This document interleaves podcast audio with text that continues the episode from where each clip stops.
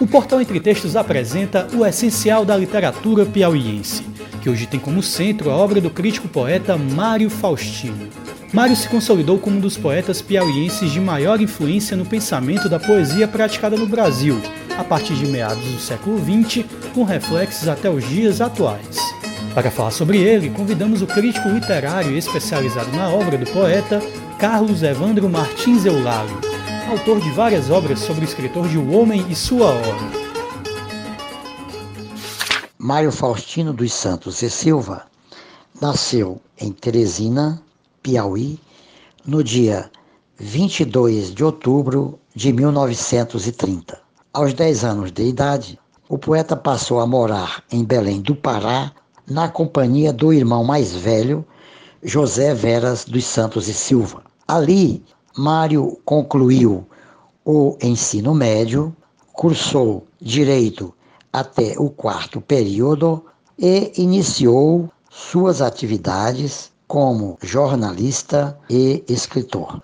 Em 1956, passou a residir definitivamente no Rio de Janeiro, onde desenvolveu intenso trabalho jornalístico. Mário faleceu aos 32 anos no dia 27 de novembro de 1962, quando, a serviço do Jornal do Brasil, a fim de empreender reportagem sobre política internacional, viajou ao exterior, incluindo no roteiro jornalístico o México, Cuba e Estados Unidos. O avião da Varig, em que se encontrava o poeta, decolou do galeão às 3 horas e 35 minutos da madrugada.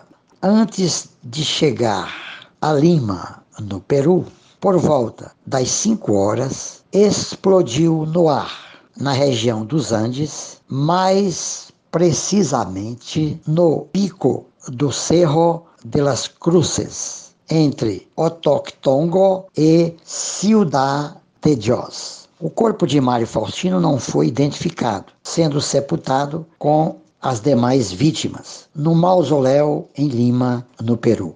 No célebre poema premonitório Sinto que o mês presente me assassina, Mário escreve: Sinto que o mês presente me assassina. Corro, despido, atrás de um Cristo preso, cavalheiro gentil que me abomina, e atrai-me ao despudor da luz esquerda, ao beco de agonia, onde me espreita a morte espacial que me ilumina.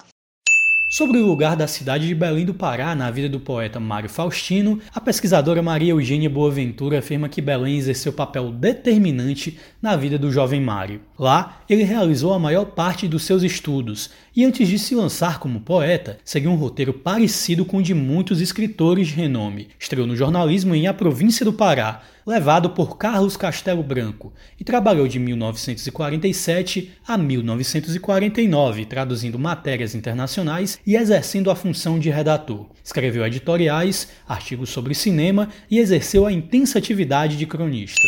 No quadro literário brasileiro, Mário Faustino pertence ao grupo de poetas que se situam entre o neomodernismo de 1945 e o período das vanguardas brasileiras da década de 1950, como o concretismo, idealizado por Décio Pignatari e os irmãos Haroldo e Augusto de Campos, o grupo Tendência, liderado por Afonso Ávila, o neoconcretismo, sob a liderança de Ferreira Goulart e Reinaldo Jardim, a poesia Praxis, fundada pelo poeta e crítico Mário Chami, e o movimento Violão de Rua, tendo à frente o poeta e jornalista Paulo Mendes Campos. Além dos traços marcantes das vanguardas europeias do final do século XIX, constituíam as linhas mestras do modo de produção literária dessa época o experimentalismo formal, o uso construtivo do espaço em branco, a ruptura com a sintaxe linear, a antidiscursividade e o emprego de recursos gráficos, sonoros e visuais. Em meio a essa atmosfera, era vanguardista, atuou Mário Faustino produzindo uma obra poética autônoma marcada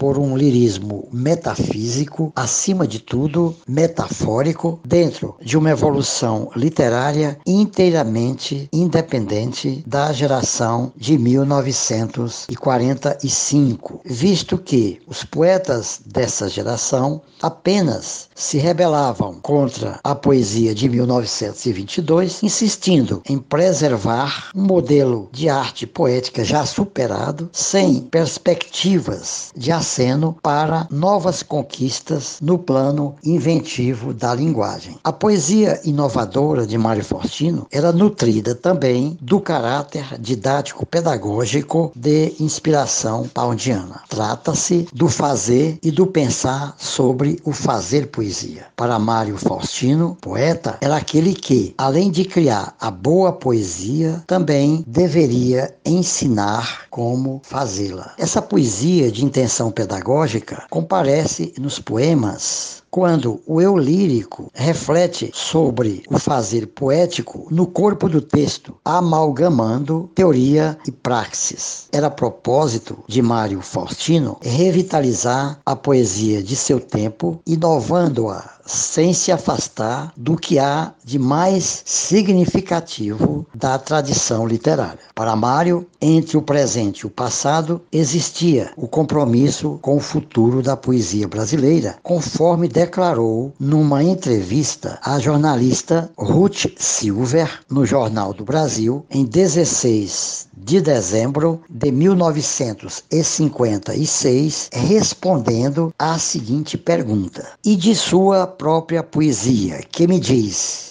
O que está escrevendo agora? Ao que ele respondeu Mário: Tudo que faço por enquanto tem um sentido de experimentação, tanto em nível teórico, metafísico, psicológico, quanto no plano estético. Quero ser, ainda por muito tempo, um poeta em formação e transformação. Um dia, quando estiver mais realizado como homem e como artista, então começarei minha verdadeira obra, que espero sirva de alguma coisa como documento humano e como contribuição para a transformação da sociedade, da língua e da poesia do Brasil. Se houve recuo de Mário Faustino em relação ao programa inventivo do concretismo, deu-se esse fato em virtude de sua intenção em preservar a integridade do verso no poema de modo revigorado e reificado como instrumento de renovação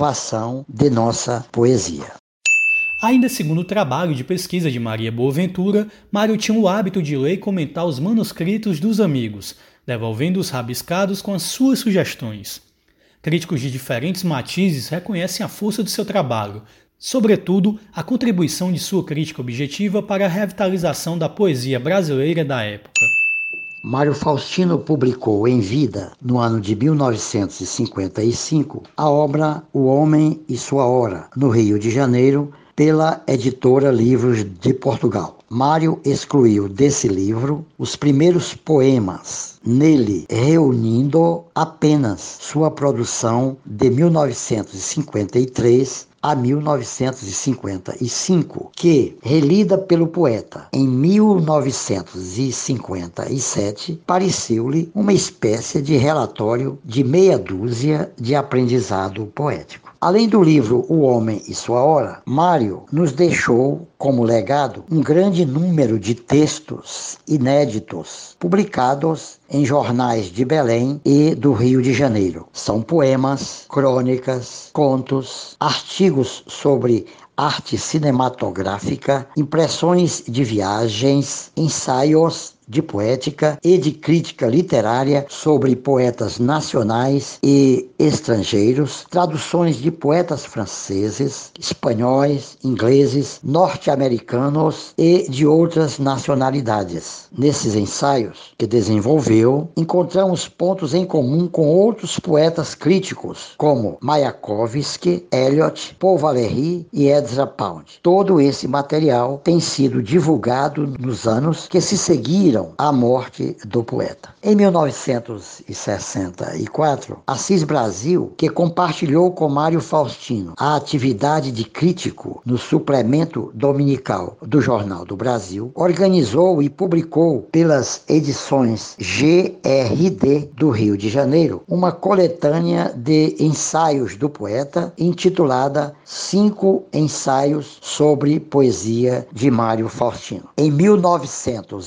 1966, organizado por Benedito Nunes, o volume póstumo Poesia de Mário Faustino veio a lume pela editora Civilização Brasileira. Acrescentaram-se a este volume os espaços inéditos, onde se leem os poemas Marginal Poema 15, Moriturus Saluta, 22 do 10 de 56, Área Azul e Cavo Sonante Escudo Nosso. Esses textos foram produzidos na fase experimental do autor que vai de 1956 a 1958, com evidentes marcas formais do concretismo. Em 1977, a editora Perspectiva de São Paulo lançou pela coleção Debates a obra Poesia Experiência, organizada por Benedito Nunes. Nesse livro estão os principais artigos e ensaios de crítica literária escritos escritos por Mário Faustino no suplemento literário do Jornal do Brasil, na página Poesia Experiência, por ele criada e dedicada inteiramente à poesia, cujo lema era repetir para aprender, criar para renovar. Essa página circulou de 23 de setembro de 1956 a 11 de janeiro de 1959. Em 1985, com a introdução, organização e notas de Benedito Nunes, a editora Max Limonade lançou a obra Mário Faustino Poesia Completa, Poesia Traduzida. Em 1993, a Fundação Casa de Jorge Amado, em Salvador, Bahia, publicou a obra organizada por Benedito Nunes, Evolução da Poesia Brasileira, com artigos escritos por Mário no suplemento dominical do Jornal do Brasil entre 31 de agosto e 21 de dezembro de 1958, em 10 números consecutivos. Maria Eugênia Boaventura lançou pela editora Companhia das Letras as obras O Homem e Sua Hora e outros poemas em 2002. 2. De Anchieta aos concretos em 2003 e artesanatos de poesia, fontes e correntes da poesia ocidental em 2004. Lília Silvestre Chaves, em 2017, publicou Meu Caro Bené, cartas de Mário Faustino a Benedito Nunes, pela Secretaria de Estado de Cultura do Estado do Pará. Quando falo na produção poética de Mário Faustino, não poderia deixar de referir referir-me ao poema longo, interesse maior do poeta, em dar continuidade à sua obra numa perspectiva épica e dramática, à maneira dos cantos de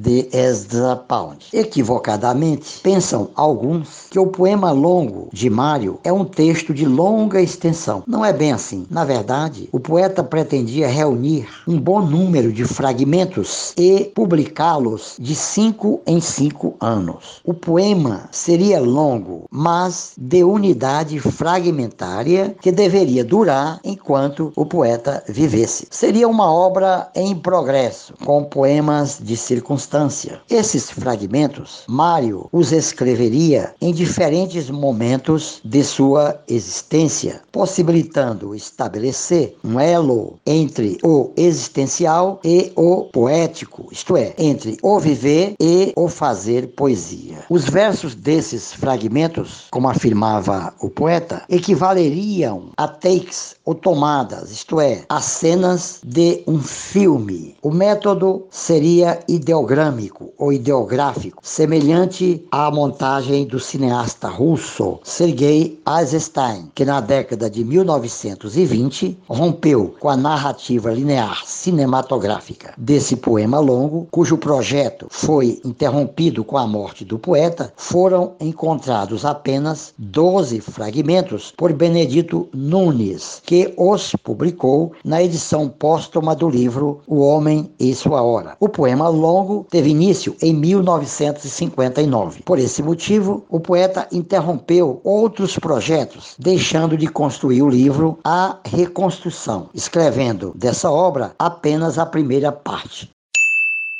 Sobre a poética de Mário Faustino, o poeta e historiador da literatura Carlos Nejar afirma, abre aspas, discípulo de Pound defendia o seu imagismo, que o mestre não usava apenas a imagem parada, mas também a imagem em movimento. Tentava organizar uma nova épica, com poema estruturado, composto, harmônico, sustentando a importância da música como fonte, disciplina e fim da poesia. Em seus poemas, Mário Faustino explorou o código linguístico com muita habilidade, com o propósito de inovar a poesia brasileira, associando a sintaxe linear às formas ideogramáticas de Pound, Mallarmé, Apollinaire e, posteriormente, dos concretistas. Demonstrou completo domínio na arte de compor o soneto, principalmente aquele que segue a tradição inglesa, constituindo um só texto, isto é, sem a partição dos versos em dois quartetos e dois tercetos, e, às vezes, modulando os 14 versos no corpo do texto de uma forma muito particular, como no soneto Brasão, cujos 14 versos estão distribuídos em quatro tercetos e um dístico. Outro recurso adotado pelo poeta, seguindo neste caso o modelo camoniano, é a forma como intitula alguns de seus poemas, sempre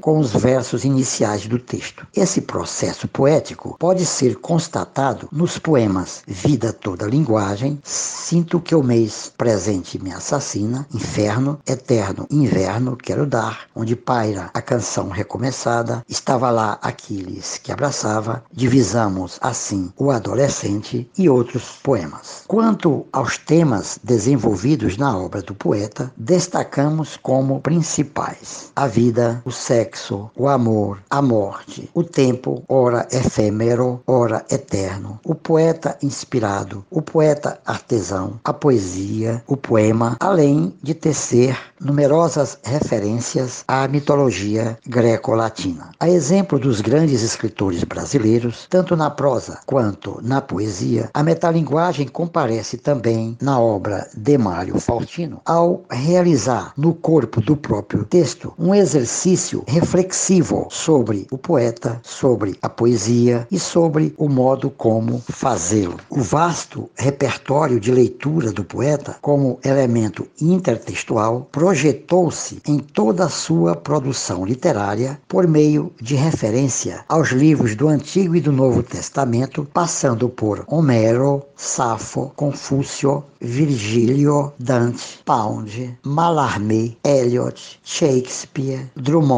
João Cabral de Melo Neto, Cecília Meirelles, Jorge de Lima e outros. Quanto aos recursos de linguagem empregados na construção de seus poemas, Mário Faustino trabalhou com invulgar maestria os arranjos sonoros e sintáticos, como anáforas, aliterações, assonâncias, paralelismos, polissíndetos, gradações, enjambements ou encadeamentos sintáticos entre um verso e outro, ou entre uma estrofe e outra do poema, em suas várias formas expressivas. O poema título O Homem e Sua Hora, com 235 versos, decassílabos na quase totalidade, é exemplo máximo de poesia metalinguística com intenção didático-pedagógica. Nele, o poeta desenvolve a temática da poesia e do poeta através de extenso diálogo do poeta com o mundo, pelo qual enuncia princípios da linguagem poética que devem nortear o fazer poesia. O eu lírico dá ênfase ao trabalho do poeta artesão e à finalidade da poesia. A seguir, destacamos esse propósito numa passagem do poema em que Pigmalião, escultor grego, apaixona-se pela estátua Galateia por ele esculpida. Em suma, diríamos que esse texto é a representação metafórica do poeta e de sua obra em construção. Eis um pequeno trecho do poema O Homem Sua Hora.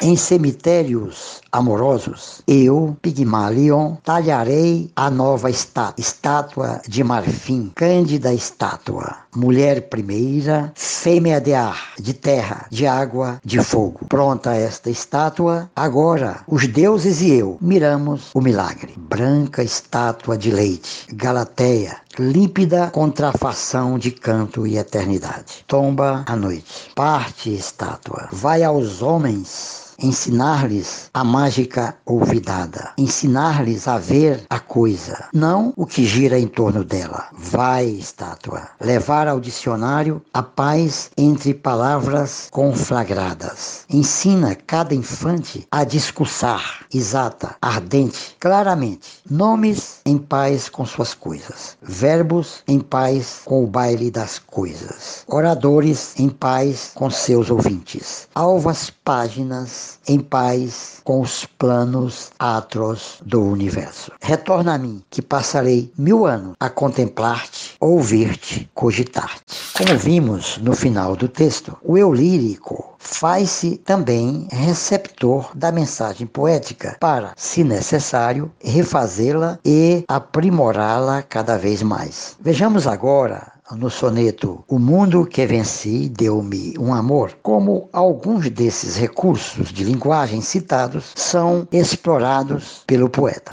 O mundo que eu venci deu-me um amor, um troféu perigoso, este cavalo carregado de infantes couraçados. O mundo que venci deu-me um amor alado, galopando em céus irados, por cima de qualquer muro de credo, por cima de qualquer forço de sexo. O mundo que venci deu-me um amor, amor feito de insulto e pranto e riso, amor que força as portas dos infernos, amor que galga o cume ao paraíso, amor que dorme treme, que desperta e torna torna contra mim e me devora e me rumina em cantos de vitória.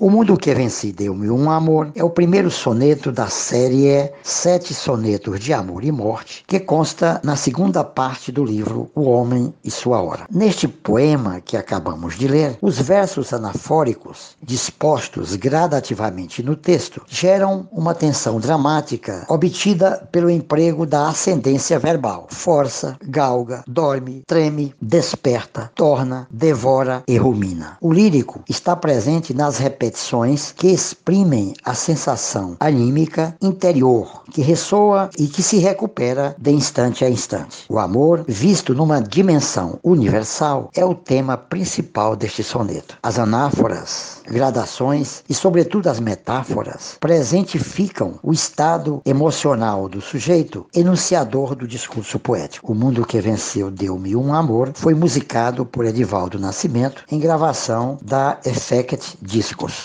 you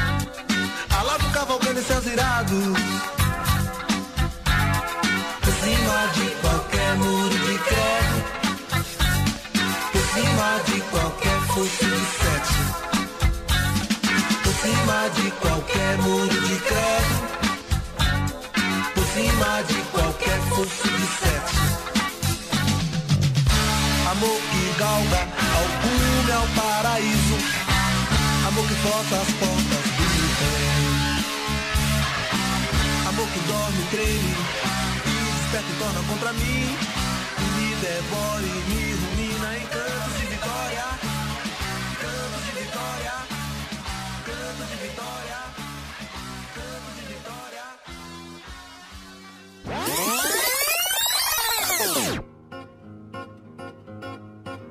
Equilíbrio e disciplina são qualidades que somente possuem poeta de todos completos.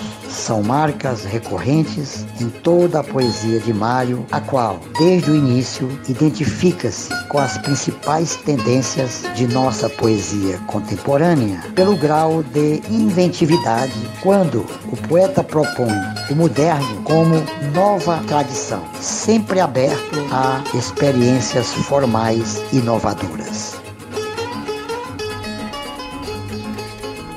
A série O Essencial da Literatura Piauiense é uma realização do portal Entretextos, idealizada pelo professor e literato Dilson Lades, com mediação e edição de Pablo Cavalcante. Os comentários sobre a vida e obra de Mário Faustino são de Carlos Evandro Martins Eulário. Esse episódio utilizou como música tema a composição Assanhado, do músico Jacob do Bandolim. Você ouviu também parte de Um Mundo que Venci Deu-me um Amor, poema de Mário Faustino que foi musicalizado por Edivaldo Nascimento. Até o próximo episódio da série. Obrigado por nos ouvir e se você gostou, compartilhe com os amigos e faça a literatura emocionar mais pessoas. Até lá!